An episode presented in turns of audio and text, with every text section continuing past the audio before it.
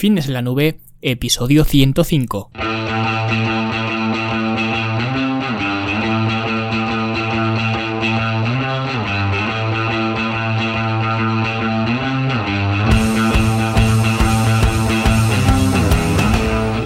Bienvenidos a todos un viernes más aquí a vuestro podcast a Fitness en la Nube, donde hablamos de fitness, de nutrición, de entrenamiento y donde cada viernes, cada semana os traigo las técnicas, los consejos, los trucos, las estrategias y como lo queráis llamar para que construyáis un mejor físico y tengáis un estilo de vida más activo y más saludable.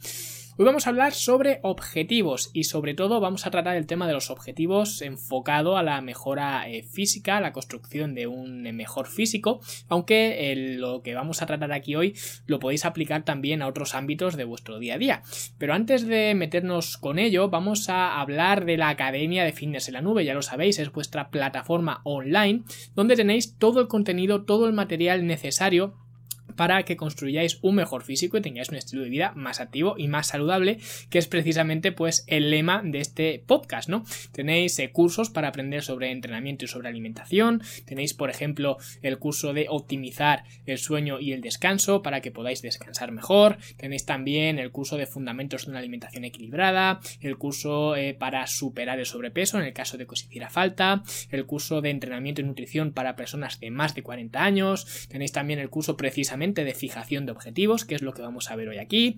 Tenéis también talleres prácticos Tenéis programas de entrenamiento que ya están diseñados con sus reglas de aplicación, con sus vídeos de los ejercicios para que no os perdáis nada. Tenéis también planes de alimentación ya diseñados también para que los peguéis en la nevera y directamente los eh, realicéis. O si no, también tenéis cómo diseñar vuestro propio plan de alimentación con una guía eh, muy simple, muy fácil de eh, seguir, de realizar para que acabéis teniendo un plan de alimentación que sea 100% personalizado para vosotros, adaptado a vuestras circunstancias personales a vuestra situación personal, a vuestros gustos y todo individualizado, ¿vale? Luego también tenéis acceso, siendo alumnos de la academia, al programa de entrenamiento en forma en casa, que ya sabéis que lógicamente es un eh, programa de entrenamiento para realizar en casa, para que la excusa de eh, pues no tengo acceso a un gimnasio, no tengo tiempo para un gimnasio, pues eh, ya solo sea eso, ¿vale? Una excusa, porque aquí cada uno puede elegir el camino que quiera porque al final todos los caminos llevan a Roma.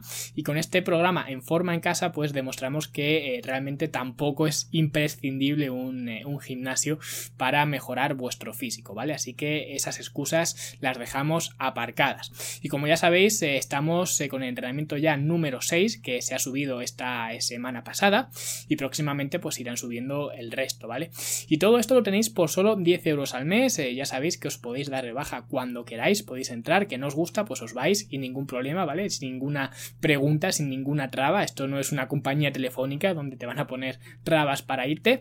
Y si queréis haceros alumnos, pues eh, fitnesslanube.com barra academia y ahí tenéis toda la información. Y como os he dicho, hoy quiero hablaros eh, de algo que de hecho puede que ya haya hablado eh, pues mil veces, ¿no? Que es de los objetivos que nos marcamos con respecto a nuestro físico, porque de hecho hace eh, una semana o así envié un email hablando de los objetivos tan poco ambiciosos, ¿no? Que nos proponemos muchas veces. Y decía que la gente eh, pues siempre habla de tengo que perder un par de kilos, quiero perder un poquito de grasa de la cintura, si tuviera un pelín más de bíceps pues eh, ya estaría contento, ¿no? Y todo este tipo de cosas que son pues tampoco ambiciosas, ¿no? Y así ocurre que siempre eh, decimos eh, este tipo de cosas y luego nunca las hacemos. Hay eh, gente que se tira 10 años teniendo que perder un par de kilos, ¿no? Y el par de kilos pues sigue estando ahí si no han ido a más, ¿no? Pero por unas cosas o por otras pues nunca damos ese primer paso que luego pues nos lleva al segundo y luego al tercero y así sucesivamente, ¿no? Siempre nos saltamos ese primer paso que de hecho es el más importante porque es el primero, ¿no?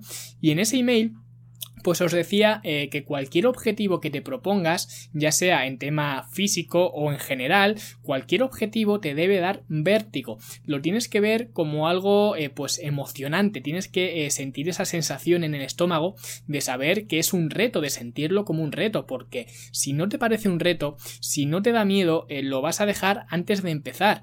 Nadie se siente emocionado por perder dos kilos, ¿vale? La sensación de proponerte un reto debería ser como cuando te examinaste del carnet de conducir, que por cierto yo me lo tengo que renovar ya, ¿no? Pues cuando fuimos y cuando van los chicos a examinarse, si los veis van pálidos, no pueden casi ni respirar porque saben que se están jugando mucho, ¿no? Y en este caso, aunque igual la presión del examen de, de conducir es un poco excesiva, ¿no? Pero eh, te estás jugando mucho igualmente, te estás jugando tu palabra contigo mismo. Una de las cosas que eh, pues siempre se habla en cuanto a la fijación de objetivos es eh, contar esos objetivos a los demás, ¿no? Hacerlo eh, público para hacer a esta gente pues partícipes y que de alguna forma pues tú rendirles cuentas a ellos, ¿no? Y aunque es una táctica efectiva, eh, de hecho no sé si en el curso de fijación de objetivos o en el de superar el sobrepeso de la academia lo comento, comento esta táctica, aunque es efectivo, si de verdad te respetas a ti mismo o a ti misma, no te haría falta, porque yo eh, por ejemplo, ¿no? Y supongo que otra mucha gente también, pues eh, respeto mucho la palabra que me doy a mí mismo. Si yo me digo a mí mismo, mira, quiero bajar un par de kilos, por seguir con, el ejemplo de este, de este objetivo, no tampoco ambicioso, pero si yo me lo dijera, pues no necesito contárselo a nadie más, porque la palabra que me doy a mí mismo es más que suficiente, ¿vale? No me voy a comprometer con nadie más de lo que me voy a comprometer conmigo mismo. Y esto es algo eh, que es personal, ¿vale? Que es eh, mío, ¿no? Que entiendo que no es algo eh, para todo el mundo y que todo el mundo es diferente, ¿no? Y que en esos casos la gente que a lo mejor le cuesta un poco más comprometerse y demás, pues rendir cuentas a otras personas sí que puede ser muy efectivo, ¿vale? Y de hecho en algunos casos puede ser incluso la diferencia entre conseguir lo que quieres y no conseguirlo. Pero independientemente de que rindas cuentas a otras personas o te rindas cuentas a ti mismo, si el objetivo es tan miserable y tampoco atractivo, es que eh, pues no lo vas a conseguir, ¿vale? Es que para perder un par de kilos eh, no te trae cuenta casi ni ponerte las zapatillas, ¿no? Y esto es un decir, porque obviamente hacer algo eh, siempre es mejor que no hacer nada, pero tu mente lo procesa así, ve tan poca la recompensa en, el, en ese reto que te sabotea, ¿no? La mente, y por eso acabas diciendo, pues ya la dieta la dejo para el lunes, ¿no? Pero una cosa es, eh, como os dije en el email, tener objetivos emocionantes, que por cierto, eh, si no estáis suscritos a mis emails, os eh, recomiendo que lo hagáis, suelen gustar bastante en general, ¿vale? Y son totalmente gratuitos, obviamente. Solo tenéis que ir a cualquier post que haya en la página web, en finesla9.com. Por ejemplo, pues al artículo que acompaña a este episodio, que es el 105, ponéis fitnesslanube.com barra 105 para ir a este artículo, ¿no? Y debajo del todo vais a ver un cajetín para inscribiros a, estos emails, ¿vale? Y que os, y que os lleguen, ¿no? Y como digo, pues no es lo mismo tener eh, objetivos que den vértigo con hacer cambios drásticos en tu entrenamiento, en tu alimentación, porque de igual forma que fijarse metas mediocres te va a hacer abandonar, eh, querer llegar ahí demasiado rápido también te va a hacer abandonar, ¿no? Entonces por eso es tan importante medir eh, tanto la longitud de dónde quieres llegar y también la velocidad, ¿no? De, de cómo quieres llegar. No se trata de hacer cambios impactantes, sino hacer cambios sostenibles. Si yo consigo que la alimentación de una persona sea lo más parecida posible a la alimentación que viene llevando hasta ahora, pues el cambio puede no ser eh, revolucionario, ¿no? Pero es mucho más probable que la semana que viene siga haciendo lo mismo y el mes que viene y al otro y el cambio será mayor así que si simplemente pues le cambias la alimentación por completo y lo tienes comiendo cosas que, odia, ¿no? Pues el cambio así va a durar cuatro días, que es lo que suele ocurrir eh, normalmente, ¿no? Por eso es importante que la persona se sienta cómoda haciendo lo que hace, que note que es un entorno, eh, pues digamos, controlado y poco a poco, eh, pues se puede ir apretando más, ¿no? Con esa base. Ahora bien, eh, es cierto que esto tampoco aplica a todo el mundo siempre, porque hay gente que a lo mejor, pues llega al programa de coaching, por ejemplo, y lo que quiere es una buena etapa de definición o de ganancia de masa muscular y optimizar esa etapa, pues de 12, 16 semanas o de lo que sea, ¿no? Una etapa que esté enmarcada, ¿no? Que ya tenga fecha de inicio y que la fecha final, aunque no esté eh, pues fijada, pues más o menos sí que haya una fecha final. Y entonces, eh, y si la persona yo considero que tiene esa buena base, eh, ya sea para definir o para ganar masa muscular, porque muchas veces hay gente que viene con esas expectativas, pero luego pues me toca decir, mira, pues todavía bajo mi punto de vista no estamos en ese punto de iniciar esta fase, pero si considero que sí que tiene esa eh, capacidad para iniciar ese tipo de, pues, de etapa, pues a lo mejor si empezamos de forma más drástica, porque además una ventaja que tiene eh, empezar de forma más drástica es que eh, la persona cuando se apunta al programa de coaching o cuando empieza un nuevo entrenamiento o una nueva dieta pues tiene unos niveles de motivación bestiales no simplemente por empezar. Por eso pues la gente que empieza los lunes a hacer dieta pues la sigue a rajatabla ese lunes y ni siquiera le cuesta lo hace pues gustoso gustosa pero luego ya llega el martes luego el miércoles y ya para el jueves pues la motivación ya se ha evaporado no porque es algo fugaz. Por eso eh, confiar en la motivación es una mala estrategia y por eso no todo el mundo requiere la misma operativa, la misma mecánica. Pero de forma general, al 80% de los que me estáis escuchando, la forma de empezar no es con entrenamientos o dietas espartanas, que esto lo he dicho muchas veces, es con un entrenamiento el que sea, ¿vale? Si es que nunca has hecho deporte antes, da igual, simplemente empieza a entrenar, empieza a moverte. De hecho, ya lo hablamos en el episodio donde hablé de obeso atlético, ¿vale? Todas las etapas y vimos cómo conforme te ibas acercando a la etapa de eh, atlético, pues los objetivos o las medidas que había que acometer pues iban siendo más y más drásticas. Entonces, eh, cuanto más atrás empieces, pues más light son las, las medidas que hay que tomar y cuanto más eh, hacia atlético empieces, pues más drásticas son las medidas que tienes que tomar, ¿no? Pero hagas lo que hagas, eh, cuando no has empezado nunca, no has hecho nunca deporte, eres sedentario, pues vas a notar mejoría. Y la alimentación, pues tienes que seguir una alimentación que por supuesto sea sostenible. Y precisamente esa es la razón de que cuando cuando alguien se apunta al programa de coaching, por seguir con, esta, con este ejemplo, una de las cosas que pido es un diario de alimentación de tres días para saber qué es lo que come esa persona de forma habitual en su día a día. Y a partir de ahí es eh, relativamente sencillo ajustar esa base junto con el resto de información que me proporciona, ¿no? Con los cuestionarios y formularios y demás. Y si quiere bajar de peso, por ejemplo, pues se puede ajustar un poco las, eh, las porciones, las calorías, ¿no? Y la persona pues irá viendo resultados en un entorno que ya controla, porque al final eh, pues eh, es la dieta o la alimentación, el estilo de alimentación que más o menos venía siguiendo. Y esto tampoco quiere decir que haya que dejar las cosas tal y como están, ¿no? Y que si alguien llega y me dice a mí no me gustan las verduras, pues no tenga que comer verduras nunca, ¿no? Porque no es así. Más que nada porque eh, si no el plan pues no va a funcionar, ¿no? Vamos a suponer que es una persona que quiere eh, bajar de peso, ¿no? Pues en ese caso, la fibra y la saciedad que te dan las verduras eh, van a jugar un papel clave, un papel fundamental para que la dieta o la alimentación sea sostenible. Lo que significa esta estrategia es que elijas eh, la verdura que tú quieras, porque por ejemplo, el brócoli es la típica verdura, eh, digamos, culturista, ¿no? Que todos los culturistas, pues siempre eh, sale que la consumen. Y de hecho, de las verduras que hay, es de las pocas el brócoli que a mí me gustan, ¿no? En cuanto a sabor, pero eso es porque yo soy un poco raro. Pero es muy probable que a otra persona, pues no le guste el brócoli, o incluso que le repugne el, el brócoli, ¿vale? Que lo odie con todas sus fuerzas, ¿no? Pues entonces es una gran estupidez decirle a esa persona que tiene que comer brócoli sí o sí, ¿vale? Sino que a lo mejor, eh, las verduras en general eh, no le hagan mucha gracia, puede que las espinacas o las alcachofas, las eh, judías verdes o los espárragos o lo que sea, ¿no? Pues le guste más o, o como mucho, pues le disguste menos, ¿no? Eso es a lo que me refiero con eh, hacer cambios en un entorno controlado, ¿no? Y que empezar a lo mejor tomando tres tomas de verduras al día para esa persona que no ha tomado nunca verduras, que no le gustan y que odia el brócoli, ¿no? Por poner este avatar, ¿no?